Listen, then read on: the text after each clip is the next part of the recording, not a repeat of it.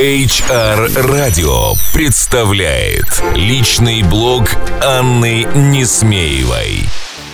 Добрый день, уважаемые коллеги, HR, пиарщики и коммуникаторы. Все, кто сегодня слушает нас на волнах HR-радио. Сегодня вторник, и с вами я, Анна Несмеева. Сегодняшний свой аудиоблог я хотела бы посвятить теме корпоративного спорта. Так уж получилось, что наступила пора планирования бюджетов, HR-бюджетов, коммуникационных бюджетов, мотивационных бюджетов. И перед нами стоит две задачи. С одной стороны, мы хотим мотивировать, вовлекать и вдохновлять наших коллег. С другой стороны, а, мы должны экономить средства. И мне кажется, что тут тема корпоративного спорта может достаточно успешно сыграть нам на руку. Это то, что позволит и проводить мотивирующие и вовлекающие программы для наших сотрудников, и то, что позволит сделать эту задачу с небольшими затратами. Надо учитывать один небольшой нюанс. А, время дорогостоящих командных видов спорта, таких как массовый футбол, волейбол, хоккей, какие-то поездки э, на водные виды спорта, наверное, сейчас э, в эпоху экономии останутся в прошлом. Ну, а нам надо внимательно посмотреть по сторонам и обратить внимание на те виды спорта, которые мы недавно либо считали нестандартными, а, либо на те виды спорта, которыми а, в обычной своей практической жизни увлекаются коллеги. Проведите опрос, если вы сами пока еще не знаете, не уверены, какой вид спорта вы хотите им предложить.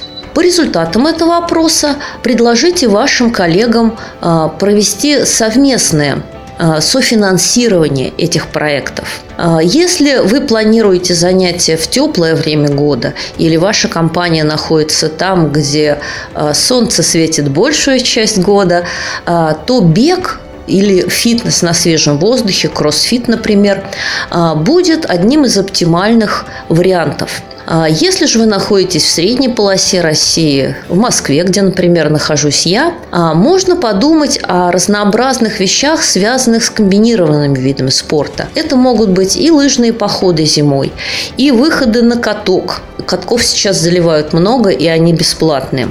Это могут быть также различные, э, в кавычках, комнатные виды спорта, начиная от э, пресловутого дартса, да, и э, йоги, которую можно проводить с относительно небольшими затратами в офисных помещениях во время перерывов до и после работы, и до более экзотических вещей, но, как ни странно, не требующих больших финансовых затрат, таких как батутный спорт, скалодромы, какие-то вещи, связанные связанные а, с гимнастикой. Мне кажется, а, что разнообразие современных э, спортивных, если так можно сказать, развлечений, современных спортивных занятий очень велико.